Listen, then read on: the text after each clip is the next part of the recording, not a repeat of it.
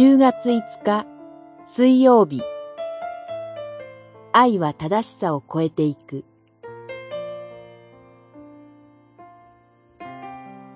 ホセア書一章から三章。主がホセアに語られたことのはじめ主はホセアに言われた。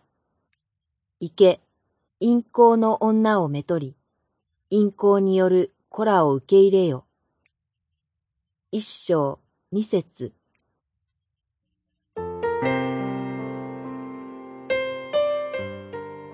ホセアは神に背き続けたイスラエルの民に向かって、やがて来る神の裁きを語りました。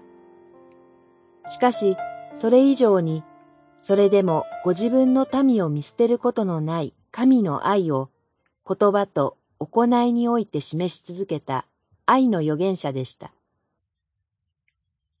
神はホセアを通してご自身の愛を語っておられます。主はホセアに言われた。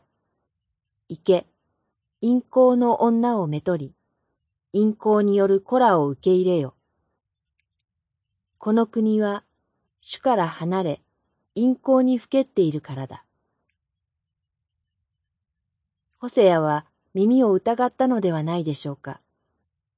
勧誘した者は、男も女も必ず死刑に処せられる。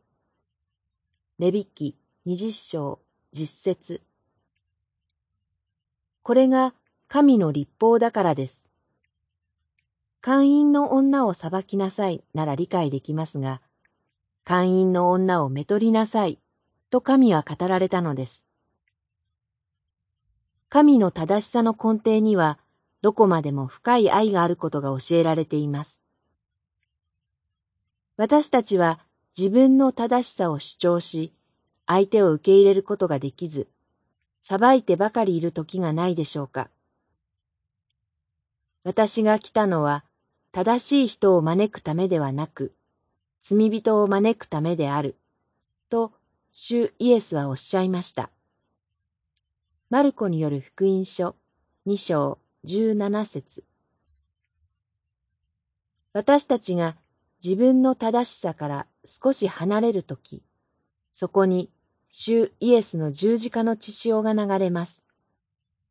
それは私のためにもあの人のためにも流された尊い十字架の血潮です。祈り。受け入れることの難しい人を今日は愛することができますように。